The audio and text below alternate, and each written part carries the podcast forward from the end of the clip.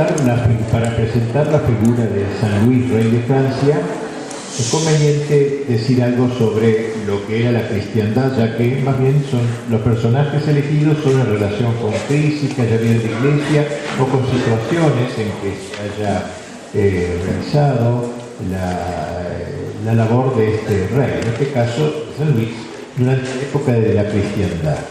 Así que vamos a hablar aquí de la cristiandad eh, y su cosmovisión. Es el título de un libro mío sobre el tema, con, este eh, esta misma expresión, la cristiandad y su cosmovisión. La cristiandad tiene no poco que ver con la Edad Media, está muy relacionada con la Edad Media. No es lo mismo cristianismo que cristiandad. Cristianismo es la práctica de la religión cristiana en el orden individual. Cristianismo. Cristiandad, en cambio, es cuando el Evangelio impregna el orden temporal, el entero orden temporal, política, economía, arte, cultura, eso es la cristiandad.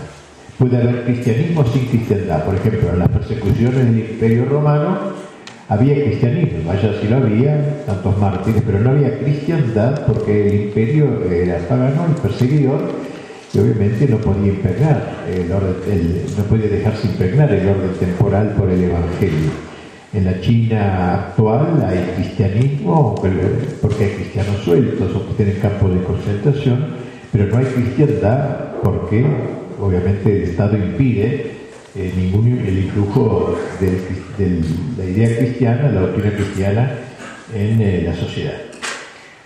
Entonces se habla de, la, de la cristiandad, que fue en realidad una época gloriosa en la historia y que coincide casi con mayor plenitud con la llamada Edad Media, también vilipendiada en los colegios, en la educación, etc. Precisamente es atacada porque es, una expresión cristiana y que se quiere desterrar, obviamente, en este mundo post-cristiano. El nombre Edad Media es ambiguo, es un nombre muy estúpido, vamos a decir, porque eh, en el sentido etimológico, ¿qué significa? Una división eh, tripartita del tiempo, una transición entre la antigüedad y los tiempos modernos. Eh, ello nada significa, ¿no? Toda edad es edad media, mediante la que vino antes y la que viene después, así que no caracteriza para nada el asunto. El nombre ha sido impuesto por los llamados humanistas del Renacimiento, que lo consideraron como un periodo de mera transición entre dos épocas de gloria, según ellos, la época de la antigüedad pagana y la época del Renacimiento, donde vivían estos autores. Entonces, media, una edad intermedia. Y a esta acepción despectiva colaboraron los protestantes, envolviendo en un mismo desprecio a la Iglesia Católica y a la sociedad que ella fecundó. La Edad Media fue una época romántica, podríamos decir, pero en el mejor sentido de la palabra, una época poética, simbólica. Nada extraño que fuese redescubierta por los románticos del siglo XIX. Luego de que lo habían despreciado durante siglos, los autores románticos del siglo XIX empezaron a valorarla y a valorarla. Eh, y su redescubrimiento es aún más importante que el redescubrimiento que los humanistas hicieron de la antigüedad clásica la palabra cristiandad nace en el siglo IX, eh, designando una comunidad cristiana de intereses. Luego el concepto se fue concretando en cierto territorio, en la unidad hacia un fin común, en un marco político determinado, hasta concluir por significar una especie de sociedad de naciones internacional, una internacional de la cruz, podríamos decir. La cristiandad fue, fue tomando esas acepciones, la palabra cristiandad. Cristiandad no es lo mismo que iglesia. De la confusión de ambos términos derivaron muchos conflictos, especialmente la llamada querella de investidura, la lucha entre el sacerdocio y el imperio, hasta que llegó a una comprensión clara de la diversidad entre la autoridad espiritual y el poder temporal y su mutua colaboración, que fue lo más eh, logrado en esta era. La cristiandad surgió sobre los cimientos del imperio greco-romano. eh, se desarrolló gracias al influjo que sobre este ejerció la Iglesia y ello durante varios siglos. Se dice más o menos que la edad, se discute cuánto duró esta época de la llamada Edad Media o cristiandad.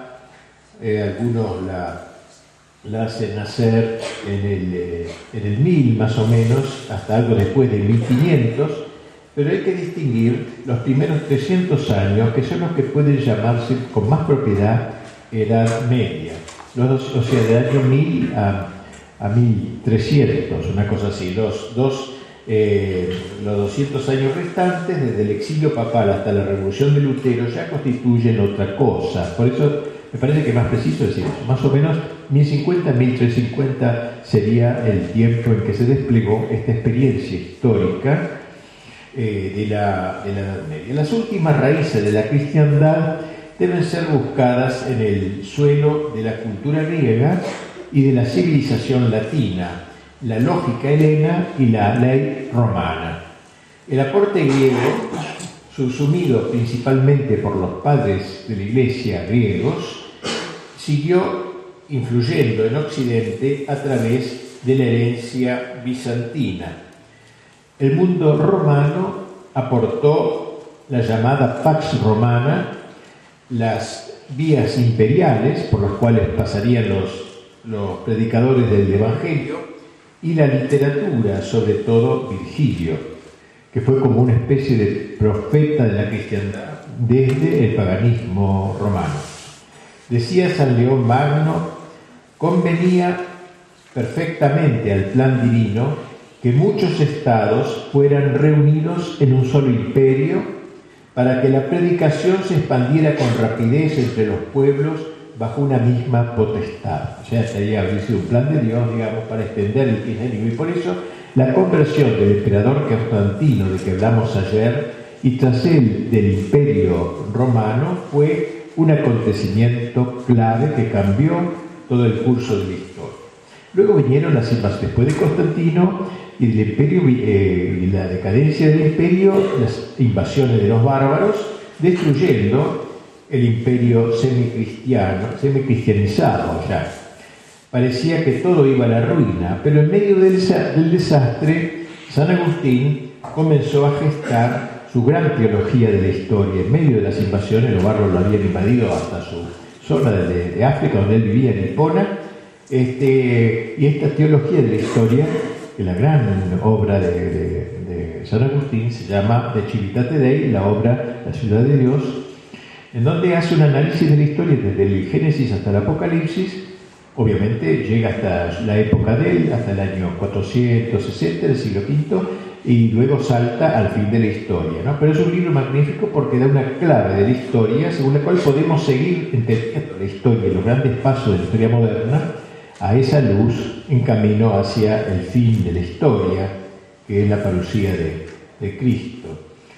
Eh, la Iglesia logró ganar para sí, dentro de todos los bárbaros que invadieron el imperio, a los galos, a los francos, a Francia actual, eh, eh, de donde saldría el, imperio carolingio de Carlomagno, que fue un retomar el gran ideal imperial de los romanos. Coronado el Papa en la Navidad, coronado eh, eh, el Papa, eh, mm, coronando el Papa a Carlos en el año 800 en, Roma, en, San Pedro, Carlos recibe la corona de emperador de los romanos, se lo llama. Se va a tomar como el relevo del imperio romano que había sido destruido por los bárbaros, por las invasiones. Los bizantinos se quejaron de este acto porque había parte del imperio en el oriente, capital en Bizancio, hoy la Constantinopla. Se quejaron entonces, pero al fin debieron aceptar los hechos, los hechos eh, coexistiendo así un imperio de Oriente y un imperio de Occidente, o sea, dos, grandes imperios. La lectura favorita de Carlos Magno era precisamente este libro de Civitate Dei de San Agustín. Porque le daba las claves de la historia. Carlomagno era un emperador, los antiguos compañeros de, contemporáneos de él lo llamaban San Carlomagno, no es santo, pero tal era el aprecio que le tenía. Sobrevive luego una segunda, eh, una segunda oleada de bárbaros después de esta, de los francos, eh, formados por normandos, magiares, actuales húngaros, ¿no? magiares, etcétera, que rompen la unidad precariamente lograda por el imperio de Carlomagno. La Iglesia dirigió su mirada al hombre más fuerte, el duque de Sajonia, de quien deriva lo que se llamaría el Sacro Imperio Romano Germánico, retorno del de Carlomagno, o sea, fue como un relevo del anterior. Dos siglos más logrados de la cristiandad son los, eh, los siglos eh, de, 11, 12 y 13, la época de las catedrales, la época de las cruzadas, la época de las sumas teológicas, eh, de las corporaciones artesanales, de las, de las universidades, de esto vamos a decir unas palabras. ¿Cuáles son las notas características de la cristiandad medieval? Ante todo, la centralidad de la fe.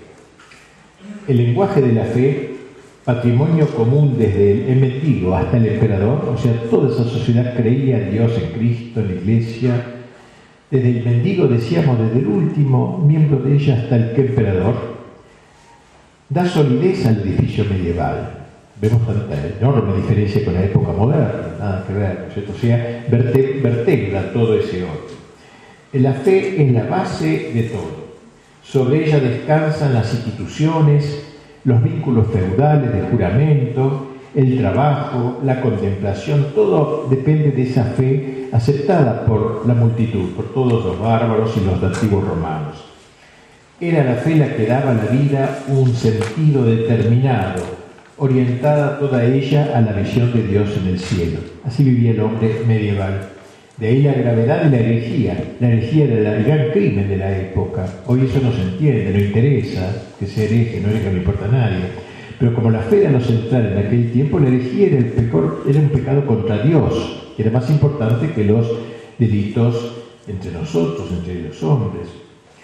Eh, y el repudio que encontró la herejía en aquella sociedad. Otro dato, otra característica de la cristiandad medieval fue el predominio del símbolo. No era una época racionalista como sería luego la Revolución Francesa en adelante. La civilización medieval es una civilización de la, liturgia, del gesto, simbólica, como decía. El símbolo domina el trabajo del artesano, del arquitecto, y del poeta medievales. Fue una sociedad que se expresó poéticamente, podríamos decir. También eso la diferencia mucho de una época tan racionalista como la nuestra, tan prosaica, podríamos decir. En tercer lugar, era una sociedad arquitectónica, un organismo de comunidades que culminaba en el emperador. Una especie de pirámide, ¿no? desde el aldeano hasta el emperador. Había una cosa arquitectónica, no era una sumatoria de grupos, etcétera, había algo que unía, trababa eso como un edificio. Y la comunidad terrestre en su totalidad era vista como reflejo de la celestial formada por las jerarquías angélicas hasta culminar en el emperador eterno. O sea, los hombres, los ángeles y Dios. El emperador eterno representado por el emperador temporal. Una visión magnífica, gloriosa, poética, pero arquitectónica. Ahora como una gran catedral del pensamiento, la sociedad como una catedral, podríamos decir, algo semejante. Arquitectónica, pues. Con aquella frase tan linda de San Pablo, todo es vuestro, vosotros sois de Cristo, Cristo es de Dios. Todo es vuestro, sea el hombre que asume todo el trabajo de la tierra, todos vosotros sois de Cristo y Cristo es de Dios. Así es, este carácter, ¿no? Se revela en las sumas teológicas, por ejemplo Santo Tomás, ¿no? Esto de la suma es una expresión de la catedral medieval, de la arquitectura medieval, o en las catedrales y en las universidades, una sociedad realmente teocéntrica, ¿eh? centrada en Dios. Finalmente fue una época juvenil. La gente cree a veces que la gente era aburrida, nada media, qué sé yo, y nada que ver, nada que ver, todos los testimonios que nos quedan. Enorme crecimiento demográfico, era. enorme, cada familia tenía seis, siete hermanos o diez, de, de vitalidad cristiana, una época que aborrecía la tristeza como si fuera un pecado, la tristeza era considerada como un pecado, sociedad llena de sentido del humor. Se ha hecho toda una propaganda para reírse de esta sociedad precisamente porque ha encarnado el espíritu cristiano, llevó que decíamos, la impregnación del orden temporal por el Evangelio, eso es eso y no otra cosa en la cristiandad. Bien, digamos algo ahora de la cultura de la cristiandad. Vamos a ir tomando algunos aspectos.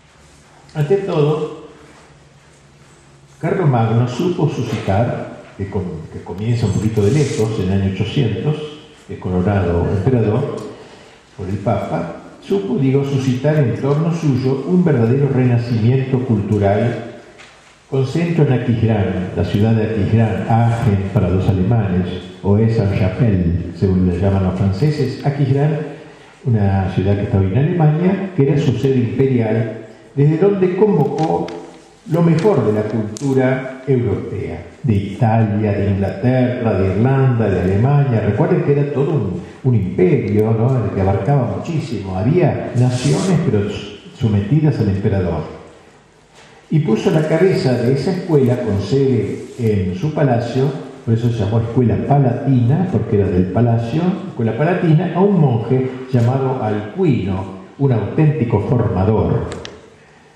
A partir de aquí gran la cultura se irradió por todo el imperio.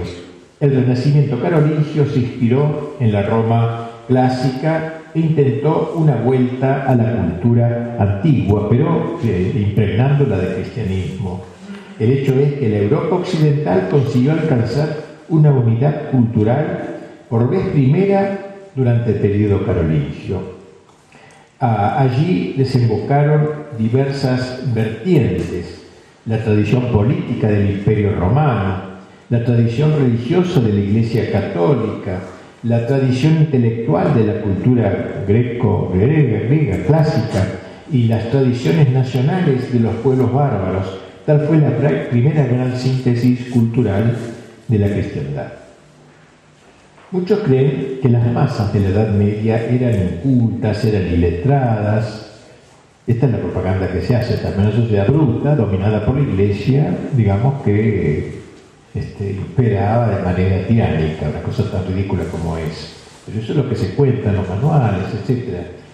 Eso no fue así. Ante todo, no fue tan grande el número de analfabetos como se dice, y en aquella época el saber leer no era lo esencial de un hombre culto. Todavía no había nacido Sarmiento, ¿no? Y este, entonces había otras maneras de ser culto. Eh, a mí me encanta, cuando digo entre paréntesis, una santa de esta época, Santa Catalina de Siena, fue declarada doctora de la iglesia. Era analfabeta. Qué lindo es eso, ¿no? Se, no sé, el Sarmiento se suicida si ve eso, ¿no? Un analfabeto doctor de la iglesia. Porque tenía un conocimiento, una sabiduría, un maravilloso, una mujer extraordinaria. Lo que ha escrito, lo que ha dictado. Iba dictando, pero no sabía escribir. Bueno, eh, un elemento decisivo de esa cultura decididamente popular, porque aunque no supiera escribir, había una cultura porque fue la predicación. A través de la predicación ellos iban aprendiendo muchas cosas que el hombre de hoy, que se cree culto, no sabe, que son las virtudes, que son los vicios, eh, le contaban cosas de la historia, toda la Sagrada Escritura, todo eso se le, se le iba enseñando. El papel didáctico de los clérigos era entonces inmenso. Si el término de cultura eh, eh, ha tenido jamás un sentido, es precisamente en la Edad Media. Todo el mundo tenía conocimientos rudimentarios del latín, por ejemplo, de la, de la escritura. Todo el mundo sabía cantar en gregoriano, todo el pueblo. Se trataba de una cultura rebosante de tradiciones religiosas. Si los vitrós de las catedrales pudieran ser llamados la Biblia de los iletrados, porque mirando los, vitrales, los vitros, iban aprendiendo toda la historia de la salvación, ¿no? explicada siempre obviamente, no es porque los más ignorantes allí descifraban sin esfuerzo historias que les eran familiares y que hoy cuesta tanto descifrar a los mismos especialistas. Asimismo, las artes y oficios constituían una cultura muy profunda. ¿Hay derecho a tener por ignorante a un hombre que conoce a fondo su oficio, por humilde que sea? Eh, o sea, aunque fuera un artesano analfabeto, pero que conocía su oficio profundamente, ¿cómo es un ignorante realmente? Es una categoría tonta de la actualidad, porque uno puede aprender a leer y no sabe después que leer o lee tonterías, casi si uno no sabe si es mejor aprender a leer que no en la actualidad. Bien, eh, ¿cuáles fueron las fuentes de la cultura medieval? ante todo se destaca la vertiente patrística, los padres de la iglesia, el padre de los primeros siglos, Padres griegos influyeron mucho en la cristiandad, sobre todo Dionisio, ampliamente traducido, San Juan, San Damasceno, con su magistral primera suma de la fe católica, diez siglos antes que Santo Tomás, ocho siglos. De los padres occidentales, el que más repercusión tuvo fue San Agustín. Y a través de los padres, sobre todo griegos, los medievales conocieron la cultura clásica pagana, particularmente a Platón y también a Aristóteles. Me refiero a la gente ya de una mayor cultura, tipo universitaria. El segundo aporte para la cultura medieval fue el islámico y judío. A través del contacto de los españoles y los árabes que ocupaban, ocuparon España, se abrió para Occidente la puerta del tesoro de la, de la ciencia musulmana con los elementos de la cultura griega que los árabes habían recogido en Siria y Persia y habían llevado a España. Santo Tomás conoció algunos textos de Aristóteles a través de las traducciones españolas que se, que se habían hecho en España del mundo árabe, o sea, de Aristóteles no, pero del mundo árabe. Algo semejante sucedió en Sicilia, zona que había estado también en íntima relación con los musulmanes, donde se tradujeron al latín obras de matemática y ciencias naturales. La antigüedad reapareció a través pues, de los árabes, eh, lo que ocasionó en el occidente europeo una era de gran efervescencia intelectual. Esto ya no en los analfabetos claros, sino la gente de mayor cultura, obviamente. También los judíos tuvieron su parte, merced a sus tradiciones de clásicos griegos y sobre todo de Aristóteles, que algunos judíos conocieron bien. Santo Tomás aprendió cosas de Aristóteles leyendo de los judíos las traducciones que hacía. Había en aquella época, siempre hablando de la cultura, tres niveles de enseñanza. Ante todo la enseñanza primaria, como llamaríamos hoy, no sé si usaban este lenguaje, el chico en la Edad Media, como en, todas las épocas, fue al colegio. Tenía esa desgracia de tener que ir al colegio, no era argentino todavía que había un mes de huelgas y cosas indígenas allí tenía que ir más bien todos los días. Y los clérigos en general estaban junto a la, los colegios, perdón, digo en general, estaban junto a las parroquias, anexos de las parroquias. Era obligatoria cada parroquia tener un colegio. Y así que entonces estaban de una formación muy cristiana, reciben todos los chicos. No había colegios oficiales, como decimos hoy. Es, todo el ambiente era cristiano, era católico, así que era así enseñaban allí el catecismo, que, es bastante importante, ¿no? porque aquí aprendemos, como decía Chesterton, en los colegios de nuestro tiempo aprendemos todo menos lo necesario. Aprendemos trigonometría, matemáticas, ciencias físicas, todo, pero no sabemos quiénes somos, ni para qué nacemos, ni para qué morimos, ni por qué nos vamos. No, no hay la enseñanza religiosa, el catecismo es un elemento fundamental de formación, que se desterra. Bueno, sigamos, estos son comentarios al margen. Entonces ignoraban el catecismo, digo, este, eh, eh, enseñaban el catecismo, la lectura, aprender a leer, a escribir, el arte de contar y un poco de gramática en la primaria. Como los libros eran inabordables, se suplían con cuadros murales. No había imprenta todavía, pareció luego con pero mucho después. Se escribían a mano las cosas, sobre todo en los monasterios, los monjes hacían eso. Luego venía la enseñanza que llamaríamos secundaria, generalmente en conexión con los monasterios de las escuelas catedralicias, o sea, en colegios unidos a los monasterios, las primarias unidas a las parroquias y los colegios, los colegios secundarios a los monasterios, donde había más cultura. Destaquemos el papel educativo de los conventos. Ya San Benito había exhortado a sus monjes al estudio. San Benito está en los primeros siglos del cristianismo, ¿no? Y fueron estos monjes copistas quienes salvaron los textos de la cultura antigua y los entregaron a la cristiandad. Allí se copió todo Aristóteles, todo Platón, todo eso se iba copiando y copiando. Copistas, se dedicaban a eso muchos monjes en los monasterios, salvaron la cultura. El maestro era acá un monje eh, o eh, canónigo designado por el obispo que entrega, eh, entregaba esa tarea todo su tiempo. Se enseñaba la secundaria en lo que se llamaba trivium y quadrivium. El trivium, tres vías, quiere decir trivium, incluía la gramática, la dialéctica y la retórica. saber escribir, saber hablar, hablar bien, y, y la dialéctica, saber discutir, saber argumentar. Y luego venía el quadrivium, aritmética, geometría, astronomía y música. Pero por la palabra música entendían las bellas artes, todas las, musas, música viene de musa, ¿no? Si era la patrona de la literatura, la poesía, de todas las bellas artes. Finalmente venía la enseñanza universitaria, en el nivel superior. La universidad es creación de la Edad Media. ¿Cómo podemos decir que era una época oscura, como se dice en los colegios, en los manuales, la Edad Media una época tenebrosa, Ahí nacieron las universidades. Las universidades no nacieron en la China milenaria, ni en la India milenaria, que tenía su cultura, ni, entre los árabes. ¿no? Había instituciones semejantes. Las universidades fueron creación eclesiástica de la Iglesia. A partir de la de París, llamada la Sorbona, fundada en el siglo XIII, se extendieron a otras ciudades y acabaron debido 300 universidades en la Europa cristiana del medieval.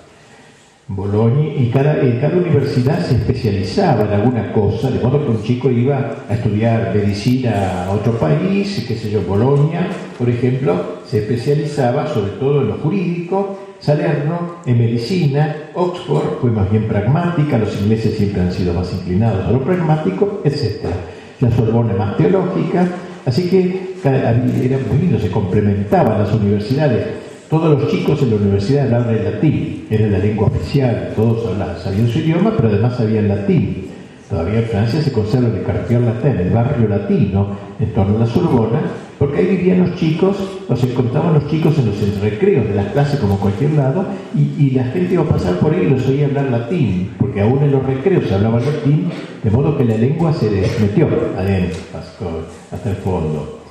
Las universidades eran cosmopolitas, por tanto, era iba gente de todos los países. Si quería estudiar Derecho, iba a tal lugar, etc. Tanto por su alumnado como por los profesores. Santo Tomás enseñaba en Francia, en Italia, en Alemania, ¿eh? y así se pasaban de un parto. Como hablaban la misma lengua, esto daba una gran uniformidad, facilidad de intercambio de profesores. Bien, aparece en esta época, siempre para terminar lo del campo cultural, aparece la, la, llamada escolástica, que tuvo eh, es la enseñanza cristiana, filosófica cristiana, que tuvo tres periodos. En el primero, representado por San Bernardo, de quien hablamos largamente ayer, se, eh, eh, se realzaba más la fe en sí misma, se insistía mucho en la fe más que en, lo racional. En el segundo, en la época del apogeo de la escolástica, la fe se pone en busca de su inteligencia, de, ser entendida. En la época de San Alberto Magno, San Buenaventura y sobre todo Santo Tomás, el príncipe de la escolástica. Y finalmente viene la época de la decadencia, señalándose acá Duns Scotto y su discípulo Guillermo de Occam, que ya fue una época no, tan gloriosa, como Santo Tomás, la cumbre, ¿no? evidentemente. Bien, esto es lo que queríamos decir del orden cultural de la cristiandad. Muy apretado estaba estoy hablando. Tengo un libro, no quiero hacer propaganda, pero digo, según interesa más, que se llama La cristiandad y su cosmovisión, que explico todo esto más, lentamente, acá aquí lo presto en una hora más o menos. Pasemos a un tercer punto, el orden político de la cristiandad. ¿Cómo se, cómo se estructuraba políticamente? Cuando el imperio romano se deformó bajo las invasiones de los bárbaros, los campesinos se sintieron inermes. Había un montón de campesinos, bueno, que no, no, había ningún poder político que los amparase. Y se pusieron bajo la protección de algún vecino, más poderoso que ellos, con posibilidad de mantener un grupo de hombres armados, pagados por el dueño de esa zona, Y este se comprometía a defenderlos y a cambio de ello les pedía una parte de las cosechas. Esto se llama el señor feudal. O sea, había un hombre fuerte eh, que tenía su castillo, en torno a él se juntaban los campesinos, ellos le daban parte de su trabajo, él le daba parte de un sueldo y parte de las propiedades, pero lo defendía. Había como un contrato implícito con ellos. Como voy pasando ahora, ¿no es cierto? Vamos a empezar a buscar a una persona fuerte que, para que no nos mate, ¿no? o sea, se junten más y después le, peguen una, paliza al ladrón, como está pasando en Buenos Aires y en otros países. Pero un poco más seriamente eh, se realizó esto en aquel tiempo. Eh, eh, para sellar este pacto se hacía un juramento, o sea, todo era muy cristiano en aquel tiempo, ya lo hemos dicho, era un acto sagrado y de valor religioso. Esto sucedió en los siglos V y VI, o sea, antes que empezara todavía la cristiandad formal. Se advierte también en ello el influjo de las tribus germánicas y los lazos que entre ellos unían a los guerreros con sus jefes. Esto mucho antes todavía que tuviera la cristiandad. En el siglo XII, ya estamos en plena cristiandad, se nota el apogeo del sistema feudal con una jerarquía de títulos, condes, varones, marqueses, que yo. Hay una jerarquía de títulos desde los condes hasta el emperador. Ya les dije que era una sociedad arquitectónica, era como un gran edificio la cristiandad. De un escalón a otro existían vínculos recíprocos de protección y de fidelidad, así como entre los campesinos y el señor feudal había un vínculo así, entre este y un príncipe y entre estos príncipes y el emperador había también un vínculo parecido al feudal. Para expresarlo se constituyó un rito solemne, la ceremonia del vasallaje. El súbdito se ponía de rodillas colocando sus manos entre las de su señor y luego pronunciaba un juramento de fidelidad sobre los santos evangelios, algo así como hace el sacerdote al ordenarse pone sus manos en las manos del obispo, así parecido era esta, esta eh, idea como era muy religioso porque bajo un juramento a Dios, ¿entiendes? No juramento como se hace ahora por, mi abuela o cosas así, sino era un juramento eh, religioso. La ceremonia se completaba con la investidura solemne del feudo eh, hecha por el señor al vasallo. Y así se estableció una red de fidelidades, una red de fidelidades, un tipo de organización impuesta por la tierra a hombres de la tierra, es decir, muy realista, no era una cosa que se votaba, era una cosa muy realista. Se acercaba el señor feudal, de yo me ofrecía, me rendía el vasallaje, él me amparaba, decía algún asaltante y eso, y yo trabajaba y le daba parte a él y parte para mí, esto era el asunto. El gran delito era la felonía, como se llamaba ser un felón era el peor insulto. Felón es un traidor, uno que ha hecho un juramento que luego romper el lazo feudal y traicionar los compromisos, sea de una parte como de otra, porque si el, señor feudal traicionaba su compromiso era muy castigado también. Si el señor era felón, el súbdito tenía derecho a llevarlo a un tribunal. Bien, en la cumbre del feudalismo de una nación estaba el rey, como dijimos, señor entre otros señores, con su feudo personal, él también, pequeño, no, era todo sobre el país, una parte. La monarquía nace pues del orden feudal, arquitectónico, recordemos esta palabra que es importante, era muy arquitectónico, ¿no? O sea, vasallo, señor feudal, rey, emperador. De manera semejante fue de, los reinos en donde nació el imperio. Cuando los carolingios llegaron al poder, la evolución estaba casi ya terminada. Bien, la,